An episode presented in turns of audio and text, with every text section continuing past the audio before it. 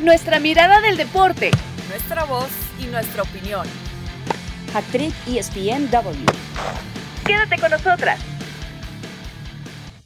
Bienvenidos, esto es Hacktrick ESPNW, un gustazo que nos acompañen ya en nuestro capítulo número 11, que además ha caído en mitad de este verano peligroso, lo sabíamos, con muchísimo fútbol, finales de alta calidad. Por un lado, la Copa América que nos ha presentado el platillo más apetitoso que aparecía en las variantes del menú, eh, dos archirrivales, Brasil-Argentina, y del otro lado eh, del mundo, Italia ante Inglaterra, históricas elecciones, una que quiere firmar su resurgimiento luego de perderse la pasada Copa del Mundo y otra que no gana hace 55 años. Quien les habla, Cari Correa, y con el gusto de siempre saludando a mis compañeras, en esta ocasión, Pau García, que nos acompaña eh, ante la ausencia de Cristi Alexander, a quien le mandamos un fuerte abrazo. ¿Y qué final te emociona más y por qué, mi Pau? Hola, Cari, Caro, un gusto acompañarlas como siempre. Pues eh, realmente creo que ambas finales van a tener lo suyo. Eh, por un lado, creo que en la Euro vamos a ver a mejor fútbol, sí, porque es lo que se ha estado dando. Eh, sin embargo, el tema Messi, el tema Neymar, el tema que sea en el Maracaná, creo que estas historias es lo que a mí por lo menos hace que me llame más la atención la Copa América, la final de la Copa América Brasil y Argentina que han demostrado ser dos grandes selecciones, sí dependen en un alto porcentaje de sus estrellas, entonces esta pelea entre Messi y Neymar creo que es lo que se va a llevar los reflectores. Sí, pero del otro lado también está el factor casa, Carito, porque se juega en Wembley. Y, de verdad crees que por ese lado estaremos encontrando el mejor nivel de fútbol? Con el gusto también de saludarte, Carito, ¿cómo estás? Hola Reina, hola Pau, un gusto saludarles, gracias por acompañarnos otro viernes. Eh, pues sí, yo no sé, ¿sabes qué? Yo siento que en, esa semifinal Dinamarca-Inglaterra pesó mucho eh, esa localía. Yo no sé cuánto vaya a influir en la final, pero para mí sí terminó pesándole incluso al árbitro, ¿no? En, bueno, el penal, ya hablaremos de eso, ¿no? Pero para mí las dos son igual de interesantes eh, porque, bueno, Inglaterra tiene esa historia que, que, nos tiene como en deuda, como que siempre hablamos de, de, varias generaciones de ingleses, como esta generación es la que va a regresar eh, algún trofeo a las, a las, islas que siguen viviendo de aquella renta del 66, ¿no? Y, y, por parte de Italia, lo dije hace mucho tiempo, para mí Italia era la selección, bueno, eh, hice aquel artículo que siempre hago, pues me aprovecho para hacerme promoción, vayan para que vean la chica del banquillo en, en espn.com.mx y eh, yo decía una estat italiana, ¿no? Un verano italiano, porque para mí era la selección después de, de que lo vi en, en, el primer partido, en la fase de grupos que más me gustó. Entonces sí siento que va a ser un gran, gran platillo. Obviamente el Brasil-Argentina es eh, con tintes de clásicos, es uno de los clásicos de, de América. Partidazo también porque tiene muchas figuras porque Brasil va a jugar en casa, porque Neymar no estuvo en la pasada Copa América, porque podría ser la última Copa América de Messi, o sea, todo eso se, se junta. Eh, uy, para mí sería difícil escoger alguna, ¿no? Así que bueno, las, las veré las dos seguramente, así que las dos las voy a disfrutar mucho. Tanto que nos quejamos de que no había fútbol, así que no voy a ser yo la que, claro. haya dos finales el fin de semana y que además lo glorioso es que nos toca una por cada día, entonces hay que preparar menús diferentes y estar listas. Y como ya lo mencionabas, Carito, eh, por cómo se han presen presentado también las condiciones en estos torneos, es necesario hablar un poquito de lo que ha sido la definición por penaltis, la importancia, señores, de tener siempre un buen arquero, de la responsabilidad también de quien le toca patear siempre el primero en el equipo. En fin, eh, ¿es justa la definición del partido de Italia-España desde los 11 pasos, Caro? Yo creo que sí, el fútbol es lo que es, ¿no? Y, y, ahí veíamos, por supuesto, Unai Simón, que fíjate que había sido en el partido anterior ante Suiza decisivo, o sea, así es el fútbol. Y yo siento que eh, por momentos España había sido superior, por momentos Italia, para mí, eh, y hablando un poquito de la final, Italia pues seguramente será un poquito más cauta en, en la final, ¿no? Porque no es lo mismo eh, llegar, clasificar, aunque ellos lo hicieron, por supuesto, de manera invicta en la fase de grupos, pero sí eh, la necesidad también de una selección que ha estado golpeada en los últimos años, eh, lo mencionabas, el tema de la ausencia en el Mundial, una selección histórica además, que, que tiene muy buen fútbol siempre, con jugadores de referencia. Eh, pero bueno, yo siento que más bien España cumplió con el objetivo de llegar a las semifinales, porque esta selección viene, eh, digamos que rearmándose, ¿no? Entonces sí es importante. A mí me dio mucha cosa que el penal fallado hubiese sido de Morata, porque es como que se habló claro. tanto de él de que habría sido ese nombre propio que la gente le estaba tirando tanto hate. y que fuera él era como que, uy, no sé si era el mejor final para, para esa historia, pero yo siento que el conjunto de Luis Enrique, muy merecidamente, eh, con el fútbol que logró hacer, pues llegó a una gran instancia y eso me parece que es de aplaudirle. No siempre, porque haya ganado 2008, 2012 y por supuesto ese eh, Mundial de 2010, va a tener que ser protagonista, como Italia dejó de ser protagonista en, unos años, como Alemania ha venido a la baja. Creo que es algo normal en, en los ciclos futbolísticos. Yo creo que sí, el equipo de Luis Enrique está en un cambio generacional importante, donde esta escuadra se está empapando de experiencia y de solidez. Eh, ya mencionabas lo que pasó con Morata, pero también hay que incluir a su arquero Unai Simón, que eh, es de un momento que fue criticado por un autogol, eh, como luego tan exaltado por unos penaltis frente a Suiza, es parte de un crecimiento que vamos a ir viendo a lo largo de los años en esta escuadra de, de, España. Pero del otro lado, un Donnarumma que se monta la capa de oro y demuestra el monstruo que es y por qué lo fue a buscar un PSG, ¿no, Pau? Aún teniendo bajo los tres palos a un grande como lo es Keylor Navas, aunque bueno, esa competencia que va a estar de locura ya es otro tema, pero también muy justo lo del otro lado con Italia, ¿no? Sí, definitivamente Italia y eh, específicamente Donnarumma había demostrado que los penales eh, son lo suyo, es algo muy psicológico, a diferencia de España que en sus partidos anteriores ya había tenido problemas precisamente ante los penales. Morata ya había fallado otro, entonces creo que en ese sentido Italia llegaba mucho más crecido al momento de los, de los penales, a diferencia de lo que fue durante el juego, porque a mi gusto sí España fue mejor en el terreno de juego, por eso hubo mucho a la polémica, incluso Piqué eh, pone este tweet en redes sociales de es que siempre tiene ventaja el que pega primero y de ahí eh, el que patea primero se vino toda, toda una crítica que por qué lo dice precisamente cuando España es el que está eh, eliminado. Entonces, creo que Italia lo hizo bien, tiene una gran defensa, tiene una gran, un gran arquero como lo es Donnarumma hasta llegar a la tanda de penales, creo que es algo en lo que se sienten cómodos, a diferencia de el terreno de juego, que les costó un poco más el frenar a España. Sí, y bueno, del otro lado también eh, la polémica que surgió en las semifinales de la Eurocopa ha sido, sin lugar a dudas, pues ese penalti eh, a favor de Inglaterra en tiempo extra, eh, que si penalti o no penalti para ti fue válido, Carito. No, piscinazo, piscinazo toda la vida, pero sabes que ahí es cuando yo digo... Olímpico.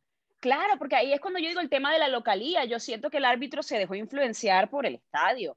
Entonces, eh, pero sabes que más allá de eso, a ver, que el penal no fue penal, sí, no fue penal, pero yo siento que Inglaterra, primero yo sentía que los daneses ya no les daban mal las piernas, o sea que físicamente realmente era una selección que ya estaba desgastada y agotada, entonces yo siento que Inglaterra en general en el partido fue más, y que iba a pasar Inglaterra. Entonces, claro, este tipo de cosas te, te, quedan con la duda de, ¿no? De por qué termina el, arbitraje favoreciendo a alguien o no.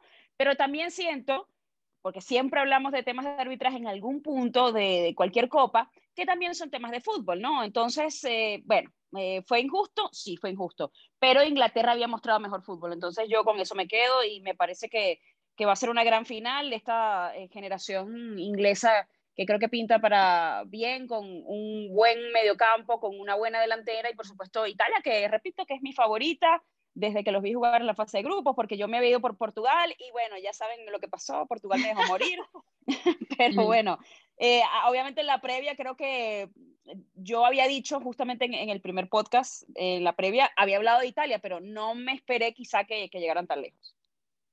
Y la verdad es que era absolutamente innecesario manchar un partido así, donde, como bien dice Caro, ya teníamos como el presentimiento de que Inglaterra había sido superior y que iba a terminar avanzando inevitablemente a la final, pero eh, pues un contacto mínimo que ni siquiera afecta, porque Sterling ya venía cayendo y para mí eh, siempre lo platicamos, ¿no? Todas las historias que pueden eh, rodear el fútbol y que se cuentan, sobre todo, imagínate, después de un Inglaterra-Italia que se confirma, que lo vuelve pues muy atractivo, pero para mí siempre sigue corriendo por la cabeza el en Inglaterra avanzaron por un autogol y un regalo de penalti, que ellos ni siquiera encajaron ningún gol, Pau. Pero bueno, esa es otra cosa.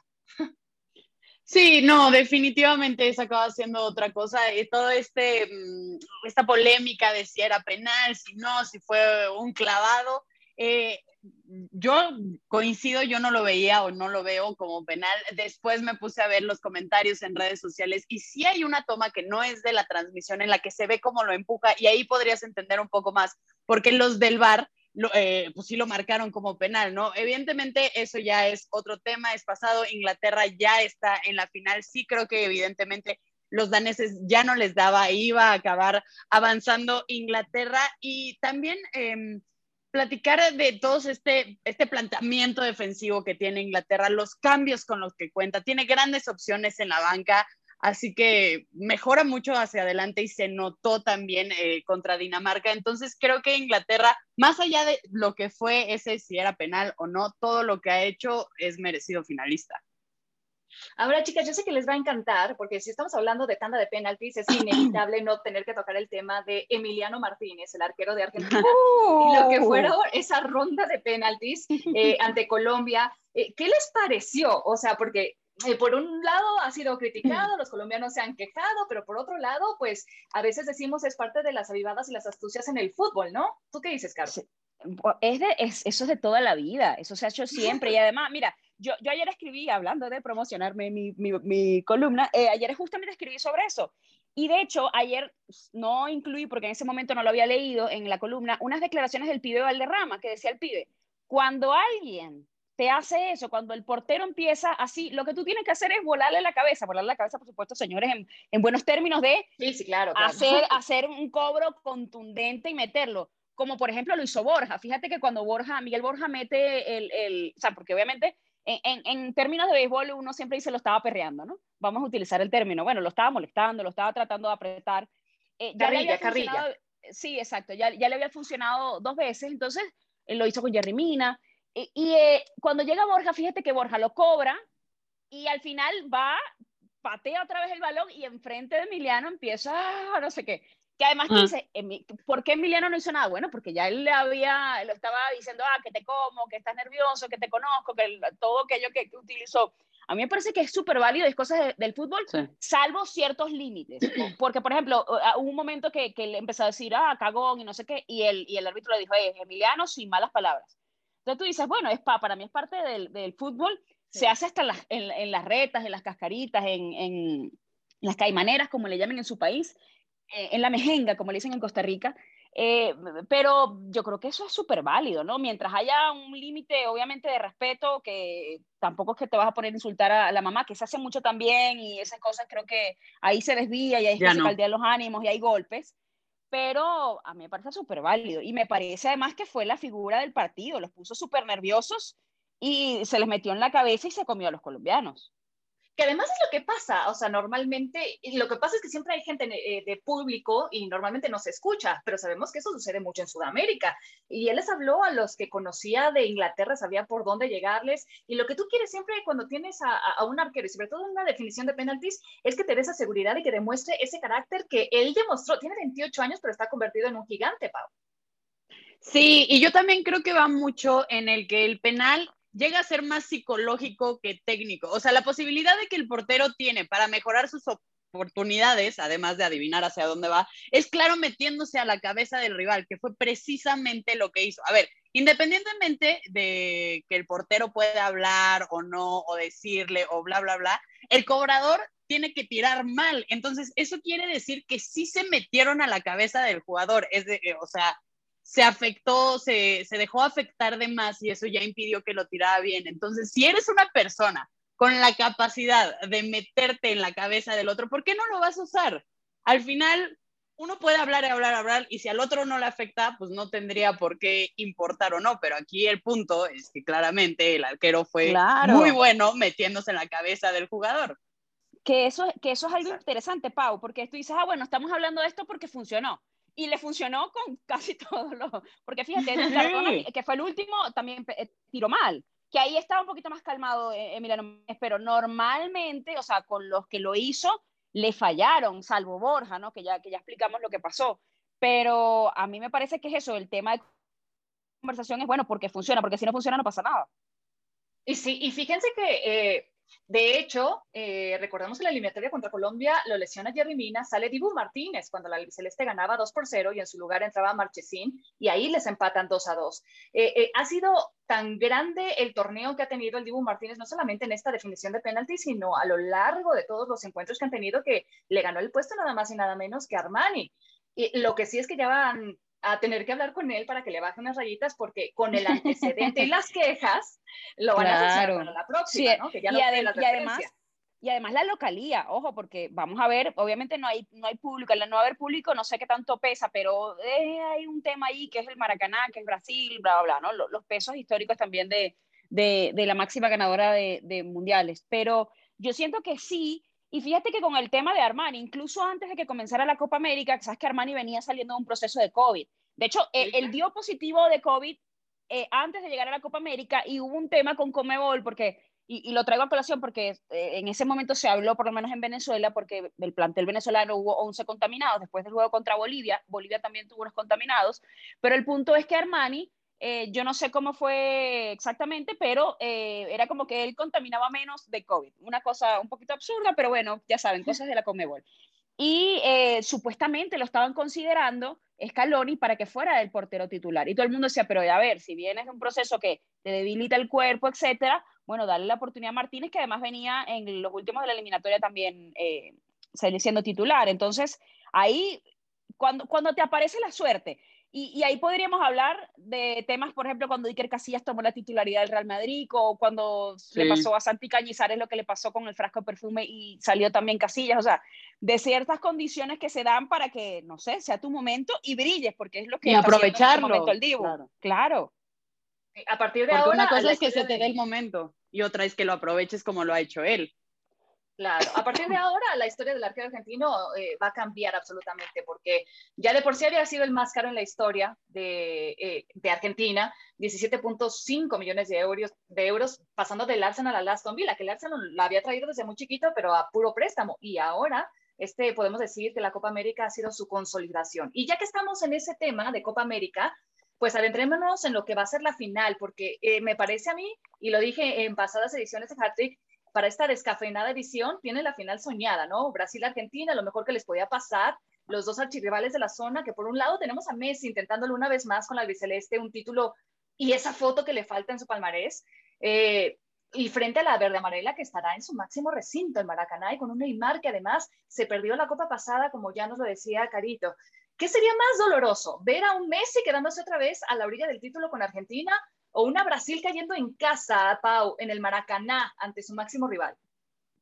Uf, las dos historias creo que son realmente buenas por donde lo quieras ver. En lo personal, creo que sería más doloroso ver a Messi quedándose en la línea de su primer título con la selección, porque al final estamos viendo los últimos años de gran nivel de Messi. Muchos dicen que podría ser su última Copa América, las dos, eh, las dos ediciones que perdió ante Chile en los penales, que lo hizo todavía más dramático. Después de ver cómo sufrió la tanda de penales en la semifinal, creo que sí, realmente sería muy doloroso ver a la pulga quedarse tan cerca de este anhelado título que tiene. Recordemos que al final son, es un título que ni siquiera Pelé, ni siquiera Maradona consiguieron, entonces ese es otra historia, ¿no? Eh, sí, el que ya vayan a dejar entrar al 10% de aficionados va a ayudar. Para, para Brasil van a permitir alrededor de 7.200 aficionados para la final de la Copa América. Eso cambia un poco la historia, digo, sigue siendo poco, sigue siendo el Maracaná, pero a mí me gustaría ver a Messi levantar el título. Sí, que además eh, Argentina ya tiene un rato, te hace siete finales que no levanta título y Messi en particular lleva cuatro batallas por el título que se marcha con las manos vacías, Caro. Sí, yo, yo a esta generación, bueno, la generación anterior, le llamo la generación perdida, haciendo por supuesto alusión a, la literatura y a, aquella generación de Hemingway y compañía, ¿no? Eh, pero yo digo, oye, cuando tenían a Mascherano y aquel equipazo fallaron, es que vienen eh, haciéndolo desde el 2007, cuando la final de, de en Maracaibo, en Venezuela, cuando estaba Juan Sebastián Verón, por ejemplo. Entonces, sí, realmente han tenido varias generaciones de, jugadores muy talentosos. Bueno, eso también es una de las marcas de Argentina, una casa, eh, hablando por supuesto en general del país, donde que fabrica eh, futbolistas por encima del promedio, ¿no? Normalmente. Y que son figuras en, muchos países, son referencias. A mí me, me, dolería también, como dice Pau, no me dolería, porque, a ver, no es nada mío y yo tampoco soy argentina, ni, ni me va ni me viene, pero me parece que sería una bonita historia ver a un grande como Messi levantar finalmente un título porque después de perder contra Chile, después de perder contra Alemania, que vuelvas a perder, uy, es como, como demasiado, me parece a mí.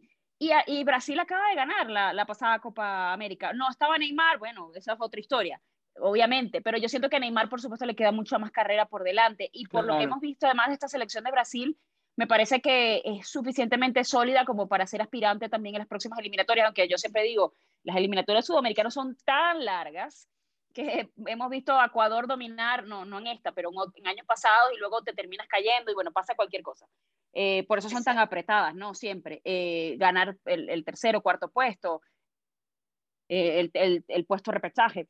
Pero yo siento que sí, el highlight es ese, ¿no? ¿Podrá Messi, en la que presuntamente, presumimos que sería su última copa, ganar finalmente o u otra final? Y, y además, no, no sé si a ustedes les pasa, pero yo me recuerdo aquellas palabras de Messi de, sabes que esto no es para mí a lo mejor la selección no es para mí. ¿Tú te imaginas que vuelvan a perder? Uy, qué, qué, doloroso. Y en el mismo estadio donde perdió la final del Mundial, entonces eso ah, también te habla de Además, historia. Sí, otra historia ahí. Y, de la maldición del, del, Maracaná, Pau. Sí, pobre. Con un Neymar que es joven, tiene 29 años, ya no tendrá más chances eh, de seguir ganando con Brasil, pero Messi tiene 34 años y la próxima Copa del Mundo podría ser su última y luego de ver a los europeos cómo andan, pues se antoja mucho más complicado para una Argentina o para un Messi conseguir el título con algún título con el albiceleste. Eh, y que por cierto, ya que estamos tocando el tema de la pulga, que aún eh, no se resuelve eh, tampoco con Barcelona, pero ¿qué le significaría ya por fin a Messi en todo caso de que consiguiera ese título con Argentina? Porque pues esta no será una Copa del Mundo, pero sí es Brasil en Maracaná, claro. No, por supuesto, es, es un tema muy histórico. Bueno, y tú lo sabes, nosotros estuvimos en 2014 cubriendo esa Copa del Mundo y te acordarás incluso de, de, de que uno veía gente de Brasil con las camisetas de Alemania en, en, las calles y la gente, los brasileños, o sea, están la, está la rivalidad que me acuerdo además de, de eh, los argentinos cantándole en la semi, vos no sos de Holanda, te hizo siete Alemania porque la gente de Brasil estaba apoyando a los holandeses, la gente de Brasil se puso la camiseta de Alemania que los había goleado. Entonces, imagínate tú cómo se va a poner eh, el día de la final. Para mí, eh, siempre, como siempre digo, dentro del marco del respeto y de, y de la no violencia, me parece una rivalidad que, que, vende mucho y era la, obviamente, venían ya distintas, era la final soñada, aunque yo sí con, confieso que en algún punto dije, Colombia ha hecho un gran trabajo, viene creciendo, también merecería la final. Menos atractiva, bueno, depende de cómo lo veas, por supuesto. Ya no, al no tener a Messi ya eh, le baja mucho el nivel. Me refiero a incluso al morbo, ¿no? De, que a lo mejor no se conecta con la copa, sino que está esperando la final para decir, ah, vamos a ver qué va a hacer Messi. Pero me parece una historia maravillosa. Yo creo que va a haber una gran final. Y yo creo que para mí podría callar un poquito las comparaciones con Maradona en el terreno de que ya por lo menos podríamos decir que algo ha hecho o ha conseguido con la selección argentina eh, Messi. Pero por el otro lado también teníamos el paralelismo de Neymar, ¿no? Que tanto le podría significar levantar la Copa América considerando que eh, en la pasada edición no pudo estar presente por una lesión, Pau.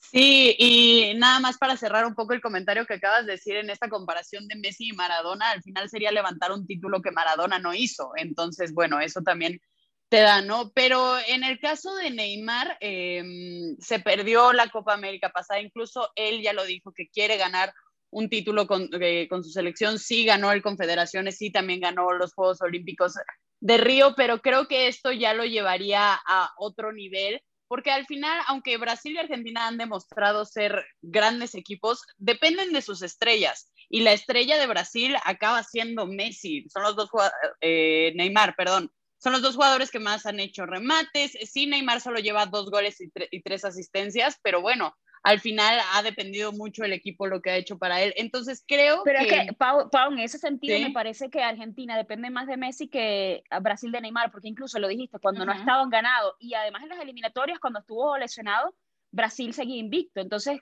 creo que Tite ha conseguido la manera de que el grupo crezca y que tiene muchas más opciones, más allá de que obviamente teniendo una figura como Neymar te sube mucho el nivel.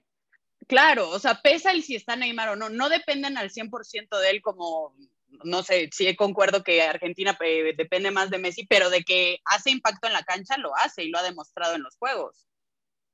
Sí, aunque creo que para eh, los estándares de los brasileños, ellos siempre están esperando una Copa del Mundo y, como lo decía, Neymar tiene mucha carrera todavía por delante. Ya ganó la medalla olímpica con Brasil, en el Mundial de Brasil lo dejaron fuera con una tremenda lesión, pero bueno, Rusia quedaron fuera ante Bélgica, donde él fue muy criticado por sus numeritos vergonzosos en la cancha, hiper mal actuados, y la pasada Copa América que no estuvo presente, pero aún así creo que podría venirle bien siempre un título con su respectiva selección. Y, y, esta, la verdad, que pintan para ser muy, muy favoritos. Eh, sin embargo, bueno, eh, va a estar súper aguerrida la final. Brasil, Argentina, este sábado, que como ya lo decía Pau, tendrá el 10% de público eh, en el estadio, con pruebas realizadas 48 horas antes. y, la, otra, y la otra cosa, Reina, imagínate que quede subcampeón Neymar y empecemos a hablar, ah, su campeonato con el PSG, su campeonato con, ¿sabes? El, el subcampeonismo. Bueno, la albiceleste ha cargado con ese título durante muchísimo tiempo, ¿eh? De, de, subcampeones. Pero bueno, eh, señor, señoritas, señoras y señores, tenemos que cerrar este tema porque todavía nos queda otra final por delante. Así que hacemos una pausa en Hand Trick, pero ya nos volvemos a conectar para hablar de la Eurocopa 2020.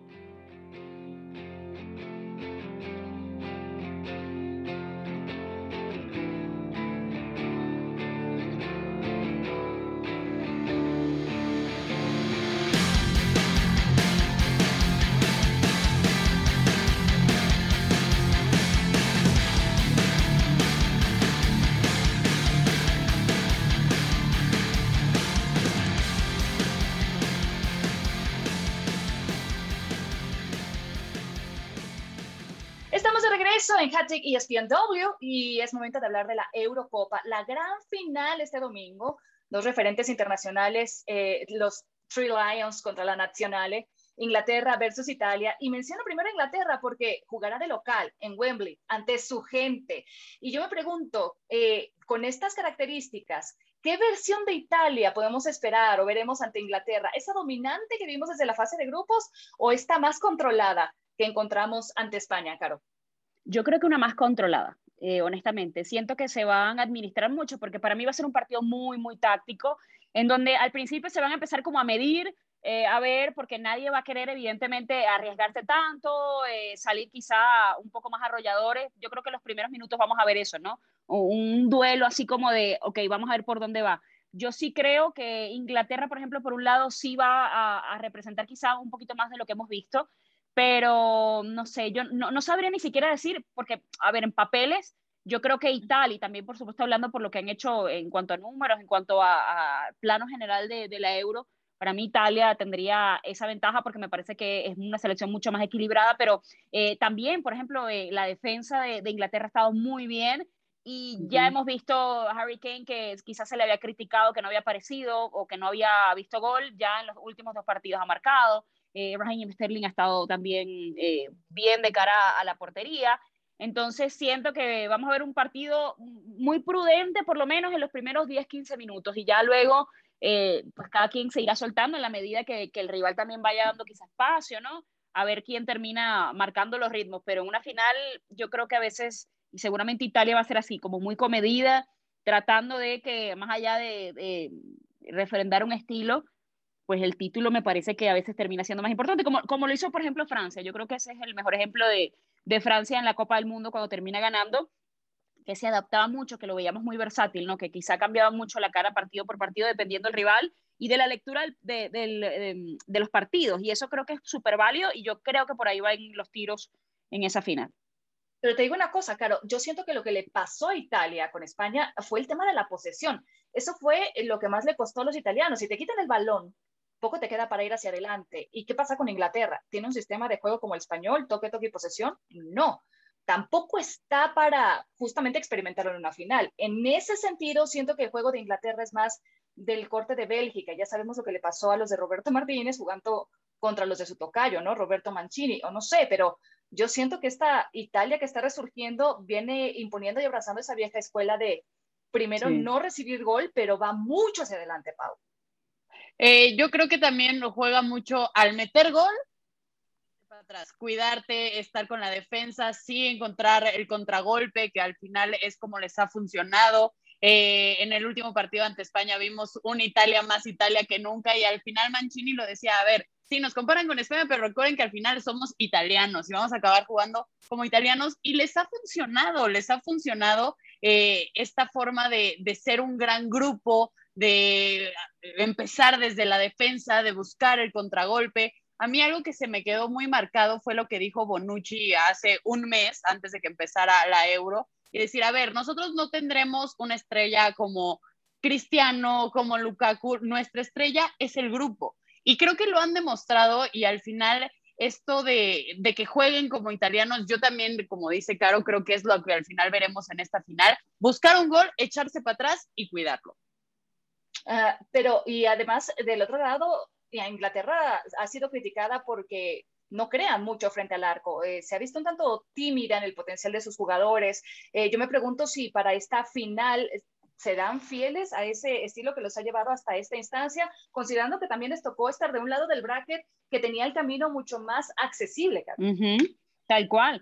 Ahí, ahí entra, no sé, la capacidad del técnico, ¿no? De si realmente quieres eh, arriesgarte tanto en un plano, para mí sería un error eh, ponerte a inventar o a hipotecar tu estilo de juego a, estas alturas porque es lo que te ha llevado. Más allá de que ciertamente, eh, lo habíamos dicho muchas veces, que el, lado donde venía la selección italiana, España, Portugal, etcétera, era un lado muy, muy complicado del bracket.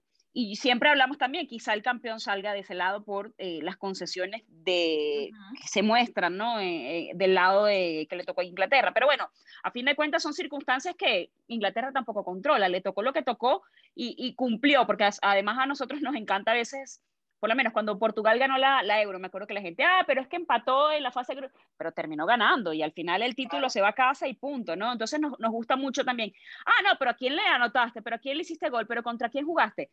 Puede definirte, por supuesto, eh, la calidad de, lo que vas a mostrar, porque no es lo mismo ganarle a una Bélgica que ganarle a, no sé, a Dinamarca. No es lo mismo tener que, enfrentar a una España que viene crecida a enfrentarte a otras selecciones. Entonces sí creo que termina influyendo, pero por lo menos en el caso de, lo que mencionabas, de, esa quizá falta de oportunidad o eh, asertividad de cara a la portería por parte de Inglaterra, imagínate tener además a, Bonucci y a Chiellini por delante. Entonces, uy, yo, yo no sé, pero yo, sí, bueno, no, no me lo han preguntado, pero si tengo que apostar, sigo, sigo diciendo que va a ser un verano italiano y que Italia va a terminar levantando la copa.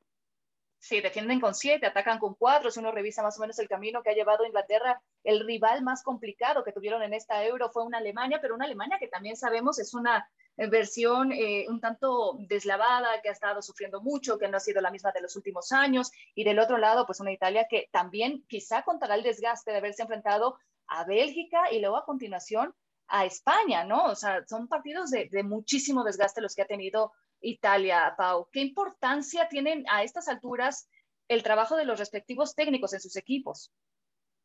Eh, bueno, nada más también para cerrar un poco esto del camino de Inglaterra, me encantó lo que dijo Chiellini, que era predecible que Inglaterra llegaría a la final, pues ha jugado seis de los siete partidos en casa. Entonces, bueno, ahí también ya calentando un poco la final. Y ah, lo de Mancini y Southgate, que tienen el valor, o creo que yo lo que han hecho muy bien, es armar grandes grupos. Sí será más importante lo que haga Mancini para contrarrestar el talento de, que tiene Inglaterra con los cambios, las buenas opciones que tiene en la banca, eh, en la forma de juego, pero creo que mucho es debido precisamente a los, a los técnicos y lo bien que han sabido llevar a su grupo y hacerlos un equipo, no, no solo depender de las estrellas o no, sino, sino el cómo juegan en conjunto.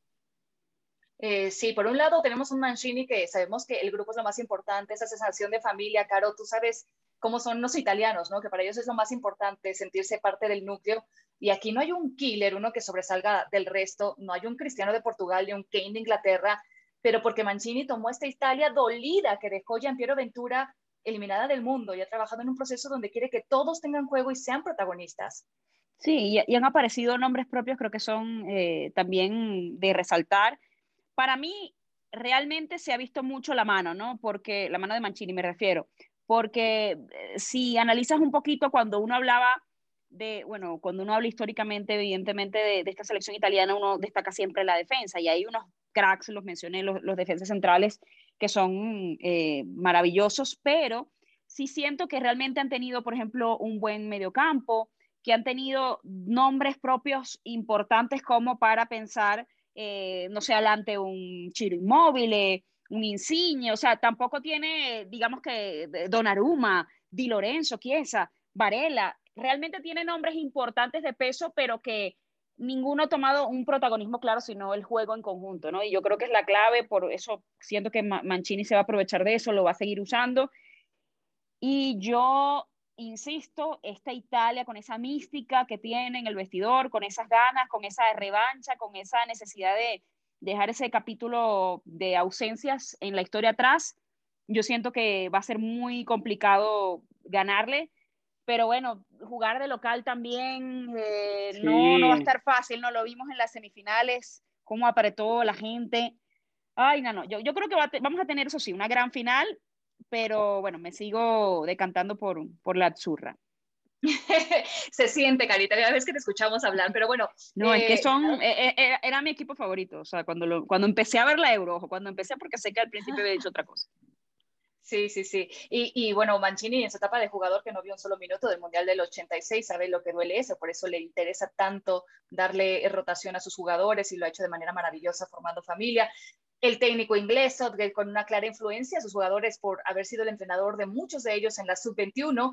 Y ahí me quiero estacionar un poco para hablar de lo que significaría para Inglaterra conseguir el título, un título ya eh, el que sea, ¿no? Digamos, desde 1966, que 55 Que, que funcione el, Is Coming Home, Is Coming Home. Tienen varios, varios torneos diciendo el Is Coming Home. Sí, y nada más no llega. Y parecía como una broma al principio, Pau, pero ahora ya parece ser parte de una profecía. Ah, claro, y todavía deja tú el solo conseguir un título. El conseguir un título en casa, creo que se le pinta absolutamente todo el camino. Bien lo decía Caro hace un rato de que siempre llega una nueva generación de esta va a ser la que consigue el título, sí, esta va a ser. Pues bueno, al final ahorita tienen una gran generación creo que pocos, em, si recordarán, en Rusia pocos creían que pudiera llegar lejos. Al final, Inglaterra acaba sorprendiendo y esto te habla de cómo el cambio generacional, todo lo que ha hecho Southgate, se ha visto eh, eh, en la cancha, al final con jugadores como lo son Sterling, como lo son Harry Kane, con los cambios que tienen, te habla de un gran equipo. Entonces, creo que el ganar en casa, con su gente, porque al final después de un año de pandemia, poderlo hacer con gente presente sería la mejor forma de romper tantos años de sequía. Sí, el peso del público en Wembley va a ser un factor importante, Caro. Mira lo que son las cosas, que el único título a nivel de selección que tienen en la historia fue el Mundial de 66, que también se celebraba en su casa. Así es, sí, normalmente si revisamos la historia, incluso con Argentina y otros tantos, Italia, eh, han ganado normalmente títulos en casa, ¿no? Cuando les ha tocado organizar los mundiales. Y además eso, o sea, esa, esa materia pendiente desde el 66 de estar esperando. Eh, esta selección, yo comentaba hace unos podcasts atrás que se habían estado asesorando, no, ni siquiera para, para la Copa del Mundo de Rusia, eh, proyectado en la siguiente, la 2026. Se habían estado asesorando con las inferiores de España y también con Alemania en ese tema de formación de jugadores y que habían hecho en los procesos inferiores para que eh, tuvieran incluso en formación de entrenadores y todo aquello, ¿no?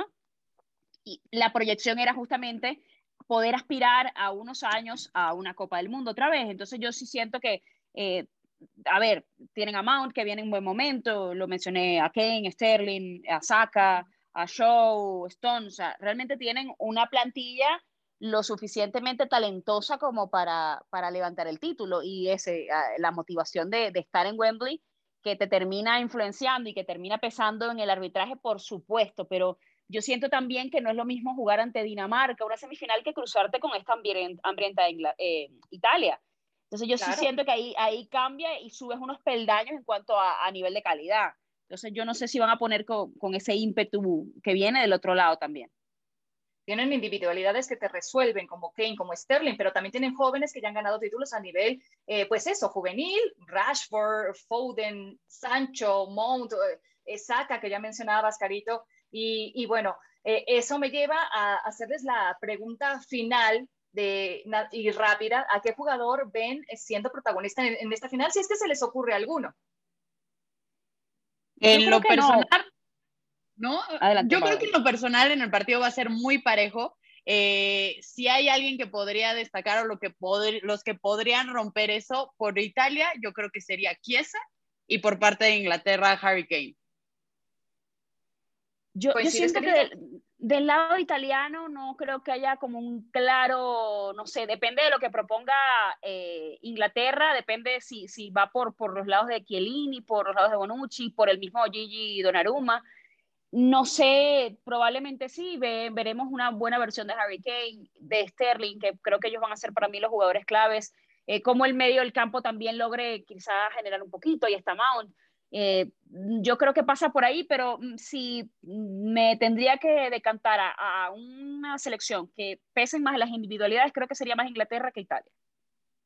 Y bueno, señoritas, eh, se, nos se nos ha cortado el tiempo hablando de tanto fútbol, de eh, grandiosas finales que tenemos este fin de semana, es el momento de también dar el pronóstico para la final de la Eurocopa. De Caro, del lado de Caro está clarísimo. Ya, ya, ya. Italia. Pero, Pau, ¿tú coincides?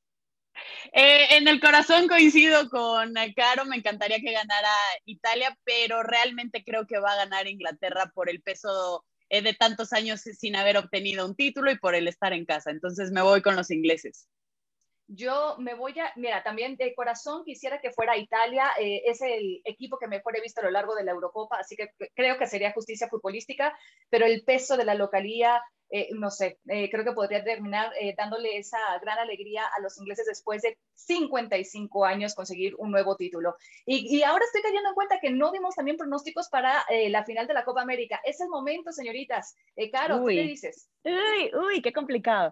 Este, chica, vamos, vamos a apostarle a Messi, vale, a ver si sorprende. Sí, ¿estás igual, Pau? Sí, a mí me, sí, voy por Messi. ojo, que, ojo que también mi respuesta sería eso. En mi corazón quisiera que ganara Argentina por lo que significaría históricamente para Messi, pero siento que Brasil la Que Brasil tiene mejor equipo. Sí, total. Sí, está difícil. Y viene siendo mejor fútbol además. Sí, claro. A mí me pasa en el corazón y en la conveniencia, porque si no me quedaría sin casa, así que es lo que tengo que decir. Los, los, mates te castigan en casa, no más alfajores para Cari. Exactamente, es más, les prometo a mis chiquitas de Hattrick que, que, si gana Argentina habrá alfajores para todas, pero los, alfajores, los, alfajores, de Cari Correa, señores, no saben lo que es, es una cosa absurda de los Yo quiero probarlos, yo quiero probarlos. Recetas en el Instagram. Bueno, señores, con esta sonrisa y con el gusto de habernos escuchado nuevamente, vamos a cerrar este capítulo número 11 de ESPN W Hat Trick. Gracias eh, por estar con nosotros y nos vemos el siguiente viernes en el nuevo capítulo. Nuestra mirada del deporte, nuestra voz y nuestra opinión. Esto fue Hat Trick ESPN W.